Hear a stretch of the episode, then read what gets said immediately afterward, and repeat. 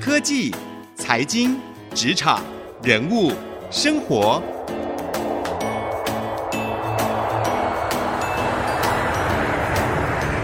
创意领航家。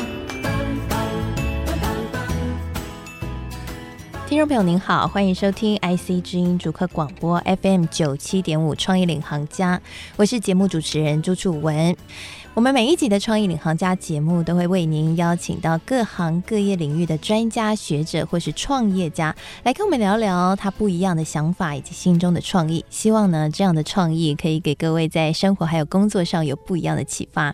那今天呢，我为各位邀请到的这位创业家哦，他曾经担任过诚品书店事业处的营运长，也担任过故宫博物院的顾问，同时也曾经是 PC Home 杂志的总编辑，城邦出版集团副总经历，那他现在呢，有了这些丰富的媒体经历，还有顾问经历之后，他着手创办了普拉觉文创，帮助台湾的中小企业，甚至是两岸对岸的这些企业们来进行品牌经营的管理和训练。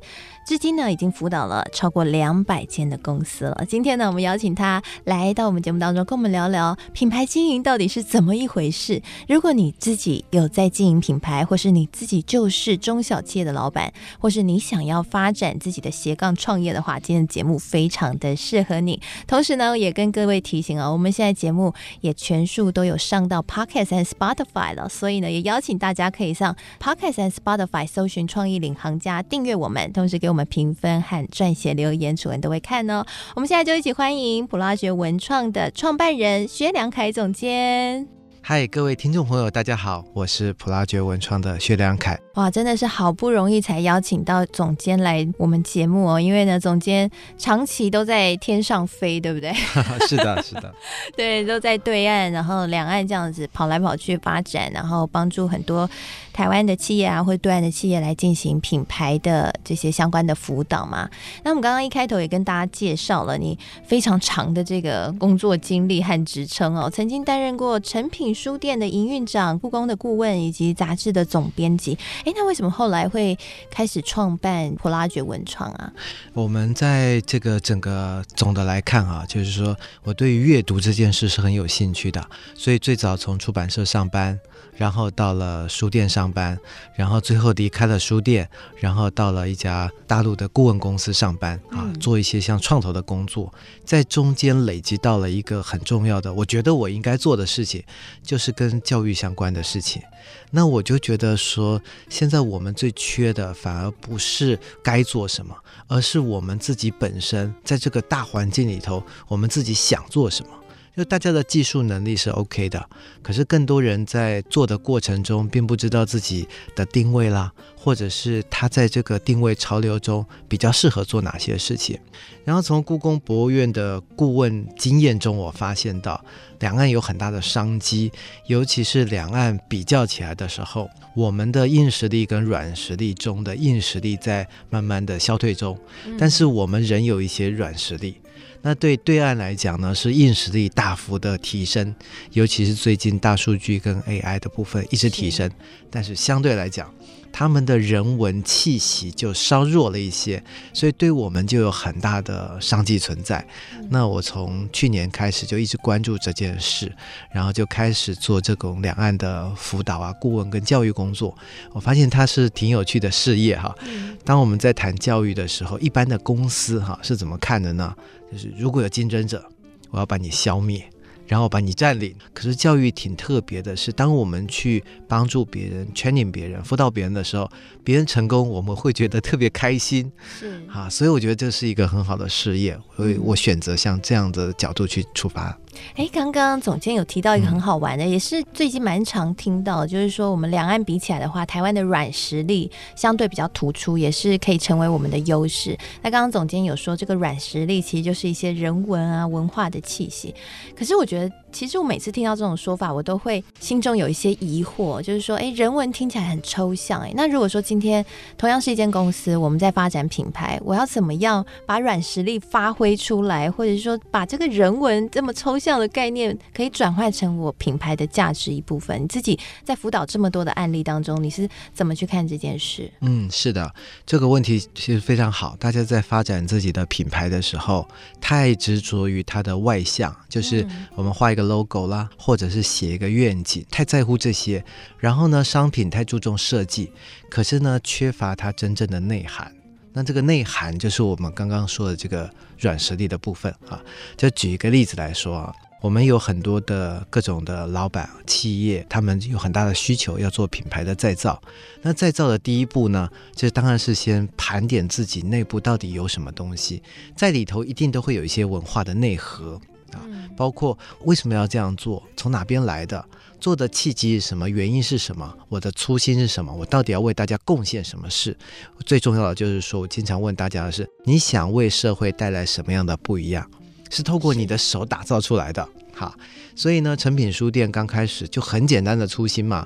我觉得台湾人人都要有阅读这个很好的氛围，提供一个阅读的空间，然后给大家阅读的体验，最好的阅读体验。所以他只做这件事情，那他就慢慢慢慢创造了自己的文化。所以对各行各业的老板来讲，他可以反复去思索自己到底要什么，能不能把这件事做到极致精致。他们都会反复问自己：我要什么？我想给社会什么？我想带给大家的什么东西？然后呢，他会回过头来去挖他自己的根源。他们从原料上的考据、制程上的考据，慢慢就研发成了他自己属于他自己的一套流程。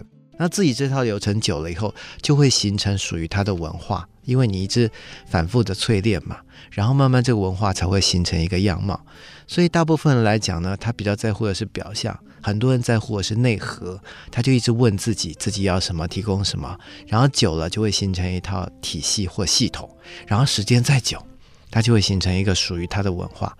所以文化需要坚持一件事情做一阵子啊，如果没有这样坚持，是求快的，那个文化就很难形成了。是，我觉得总监讲的非常好，就是说，哎，其实品牌它更深层的意义是它里面的文化，我们可以说是它的灵魂。嗯，所以总监的意思是不是市面上有很多的品牌，但如果我们把品牌想成只是功能，那就太局限，或者是变成一个商业上的考量，也太局限了。应该回归去想说它的价值是什么，同时呢，它的灵魂是什么，核心意涵是什么。所以你觉得这是我们台湾的优势吗？我们是这样看哈，就是说每一个。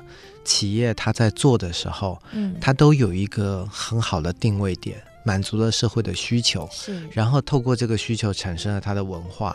那很多企业自己可能并不知道这一点哈。我最近看一本书，他就说，你知道 Starbucks 是什么公司，卖什么吗？那很多人说卖咖啡的。那这本书里头说不是的，它是卖办公室以外的第二个办公室空间。家以外的第二个家空间，所以大家可以约在 Starbucks 谈公事，但是我不用到我公司，我可以在一个更悠闲的地方去谈，所以它就等于是 second office，对不对？这种概念。那什么是 Airbnb 呢？它是帮你找到最适合度假的一个住的好房子，哈。那什么是 Uber 呢？是帮你运送、传送，哈，到你想去的地方的一个服务啊。那每家公司都在升华。那他就用这些定位形成了他自己的文化，他的文化就这样被提炼出来了。所以这些公司刚开始的时候只知道单单纯纯做一件事，哪知道做久了以后，哎，原来我有这个意义，或者是他原先就有这些意义。那我们再反观，呃，我有一个学生他在卖衣服，他定期去韩国就拿衣服回来，他说：“哎呀，老师，我想做品牌。”我说你做什么品牌呢？你的衣服都不是你的啊，那你可以告诉我，你挑衣服的时候在想什么吗？他说我一直在想，那上班族 OL 就钱不多嘛，那怎么样是钱不要太多，然后呢又可以让大家穿得漂漂亮亮，然后每件衣服又耐穿，然后呢看起来又很韩流哈，他有这样的想法。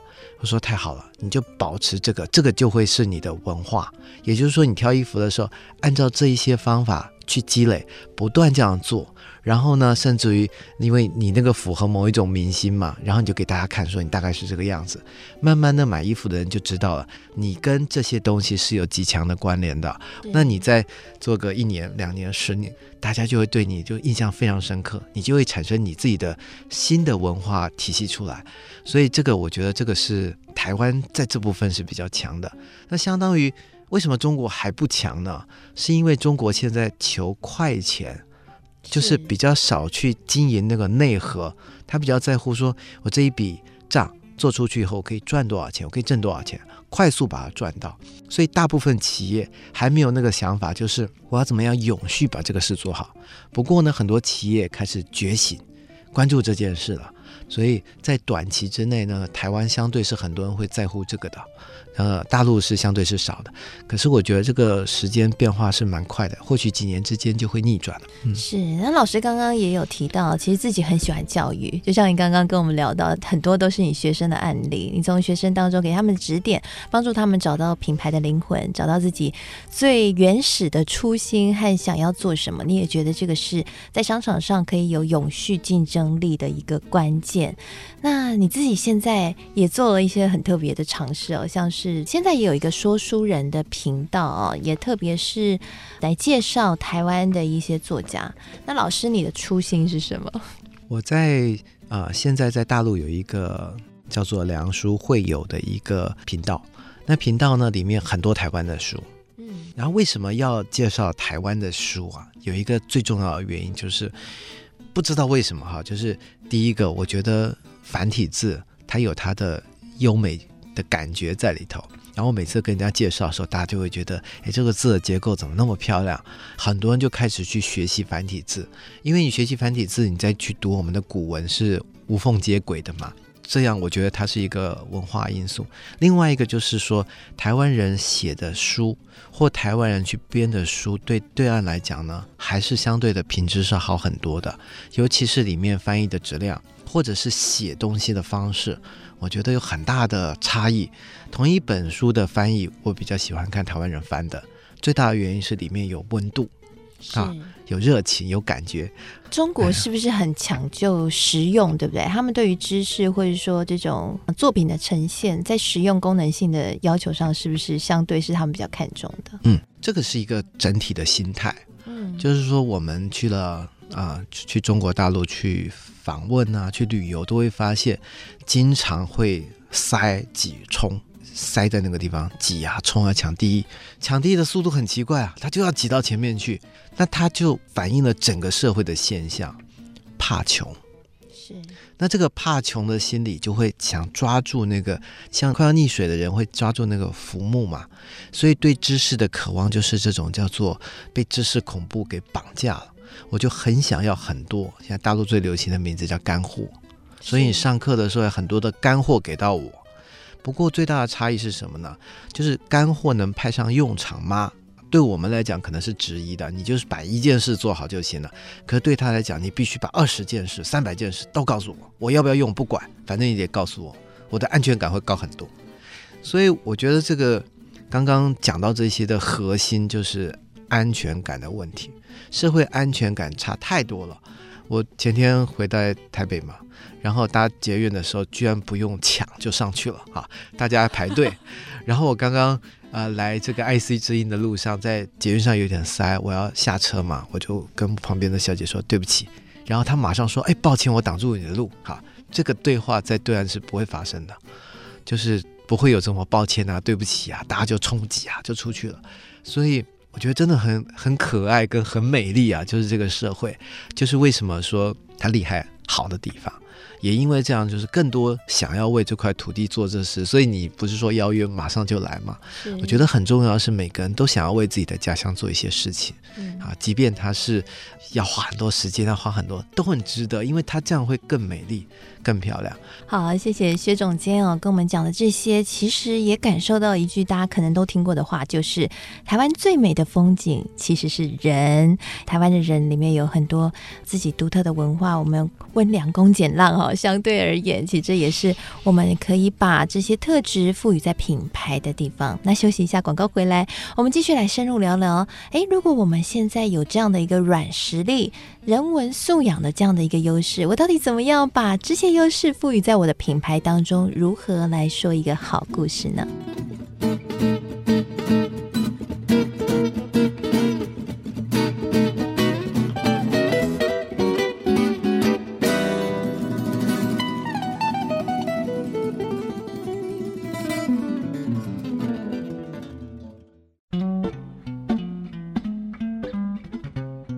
回到创意领航家，我是节目主持人朱楚文。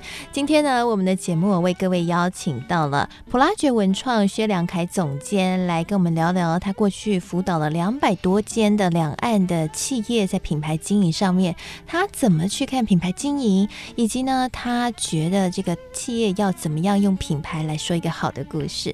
那刚刚在上半集节目，总监我们有聊了台湾最可爱、最美丽的风景就是人，不一样的文化的素养以及一些温柔的特性，或者是我们对于人文素养的一些追求，这些到底要怎么样放在品牌当中呢？刚刚总监跟我们聊了，品牌很重要的就是灵魂以及定位，不断的去问说，到底当初要做什么，我的初心是什么？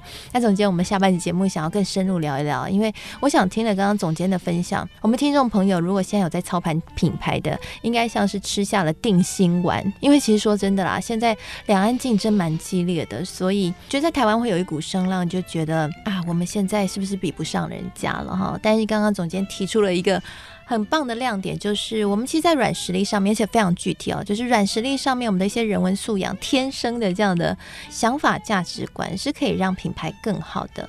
回到到底怎么让品牌更好这个事情上面啊，我们知道我们拥有，可是怎么去呈现出来，其实也是很有难度的。说白一点，就是我们要到底要怎么样说一个好故事？呃，在说好故事之前呢、我觉得，因为很多人都会有一个想法，就是说，为了我的品牌编一个 story，好，把这 story 做得特别好，写一个我阿嬷在床底拉一个配方啊，或者什么什么弄出来。说实在的，这种品牌故事啊，是稍微弱了一点。就对我们现在来看，我们应该反思一件事，就是当你要做品牌。你要做一个实体的工厂、实体的这个服务、实体的参观的或虚拟的线上的都好，你应该问自己一件事，就是为什么人家要来用你的服务？为什么要用你的产品？为什么要听你的广播？就是为什么？我们到底给人家什么样的好处？它这个大问题你要先解决。如果你想不到这个答案，那相对的，人家为什么要来呢？他就是没有理由要来嘛。那第二个是想到了这些，跟别人有什么差异，有什么不同啊？我们就不说自己好，我们先想一个大问题：如果今天你要去旅行，你要去旅游，你会选择去哪里呢？比如说，你可以去京都，你可以去上海，你可以去垦丁，哈，你可以去很多地方，你会选哪里？很多人优先会选哪里？选的并不是高科技。选的并不是大数据跟 AI，他会选一个可以让自己身心灵放松的地方。是，所以很多人会选哪里呢？除了你会选哪里？如果刚刚那些地方，你会选上海、纽约、京都，还是哪里？可以的话，我会选纽约。你会选纽约？对，你在那个 Times Square 时代广场周遭很多店。是划时代第一家，就是全世界可能第一间要去那边插旗子嘛，所以你在那边可以体验到很多很多不同的店，那种 impact 跟冲击文化的洗礼，你觉得很快乐。它是软的，它不是硬的，是就是那种氛围是好的，也就是说，它就给了你一个必去的理由嘛，因为它是一个世界很重要的指标。那如果说我们想让大家来台北，那他应该有一个感觉，台北是世界上独一无二的。我们除了我们之外，你到哪里都找不到我们的这个这个风貌，所以这变成我们努力的方向。如何让自己变成非去不可？如何让自己独一无二？那这就很重要。所以很多人在想的时候，只想自己，并不想着你的消费者。然后很多人只想着我要把东西卖给你，没有想到你为什么需要这些东西。所以这些思维都在整个的大转变。这些大转变谁先转变赢的，就是最大的赢家。他不只是得到了名，也会得到利。那更重要的是，他的利不是因为他刻意去求那个利，而是不断就隐隐约约会产生的。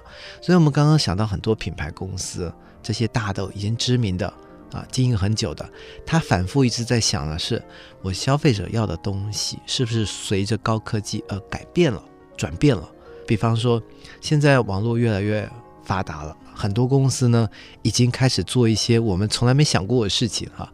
他就是把这些高科技放在低科技里头，低科技放在高科技里头。比方说，各位都去买过鞋子，对不对？你今天挑了一款鞋子，每一个鞋子都有编号，每家公司其实都有编号的哈。拿了一个这个二二号，那你拿了二二号之后，它的大数据会显示，凡是买了二二号的人，也买了三二五七六九几号，它就会显示出来。于是这个人卖东西的人，他说：“你稍等一下，楚文小姐，你的 size 啊，这个脚比较小，我去帮你拿一双。拿一双的同时，他就把其他连带你可能会买的就一起带出来了。然后你一看到，哇，这也是我要的，这也是我要的。你们太厉害了，太贴心了，怎么做到的呢？就是因为这些绑在里头。大陆是靠这个做的，所以大陆现在卖东西，它有高科技。”我们有我们的热情，我们会热情嘛？说，哎呀，你要不要再试试看这些？你可以试这些。哎，我经验好像你那个也可以哈。现在在台湾很多企业，尤其是零售业，都已经有那些大数据了。那只是没有告诉你嘛，因为告诉你太恐怖了嘛。你就想说，我的天啊，我的消费记录都被你存在里头了。事实上，早就已经这样做了。每一家从网购啦到线下 retail 都在做了，所以台湾跟呃世界各国都没有什么差异。但是我要说的是说，说我们更厉害的就是那个温度。现在来说，所以呢，如果说你想要把这个品牌故事做好，那你回过头来就要想，我到底给人家的温度是什么？我提供什么样的服务？再从这个服务去写那个故事。是，而且我觉得重要的那个故事是一个动词，并不是一个形容词。跟名词，它是一个动词，像是那个呃，我们知道很多品牌故事哈，它创办的时候都是因为创办人很热血啦、努力啦、研发啦，把这东西做了很多的挫败啦，最后诞生了。然后这诞生的这个原因呢、理由呢，最好跟你现在销售的这个这个东西的亮点、品牌的亮点、解决消费者的痛处能够合在一起，我觉得这是最好的。就是说，现在在做的时候，很多卖的这个呃品牌啊，就失去了这一点价值。像是就随便举个例子哈，不一定是真的。比如说，我如果卖这个酸梅汤，我就会说了，说我这个汤喝起来，很多人喉咙不好，尤其是广播人员喝了以后，原来都是喉咙都不好，喝了以后就慢慢好了。好了以后发现好像有这个效果，然后我就介绍给别人，别人觉得都很有效哈。所以这个效果跟它的来历合在一起。那这个品牌故事传递的就会比较久。那大家很多人呢，就是会不是这样写，写另外一种哈，就说我们采用什么什么配方，然后多好多好多好，这个是以前的做法。那现在更在乎的是真正使用上的效果，跟你体验上的经验。好，我们谢谢总监哦，来到我们的节目当中跟我们分享。刚刚有讲到的一个亮点，就是呢，我们的品牌要说一个好故事，很重要的是里面的温度是什么？我们这个品牌到底给社会什么样的价值？这个部分会是品牌最核心的精髓。每一个操作品牌的人，如果你想要能够感动别人的话，先问问自己，到底。我有什么样的价值可以贡献给社会呢？而我又有什么样独特的地方，独一无二的，可以在大家的面前展现出来？这或许就会是品牌能够说出一个好故事的开端了。提供给所有听众朋友参考了。谢谢您收听今天的创意领航家。而在广播的最后，也跟大家提一下，就是呢，我们在每一场广播的结束，楚文也都会把今天广播的重点精华写成采访笔记，放在我的粉丝团，只要。搜寻财经主播主持人朱楚文，朱元璋的朱，清楚的楚，文章的文，就可以看到我们的采访笔记喽。欢迎您上来跟我们一起交流互动。谢谢您收听今天的创意领航家，我们也谢谢普拉爵文创的创办人薛亮凯总监，谢谢各位，谢谢谢谢总监，谢谢大家收听，我们下次再会喽。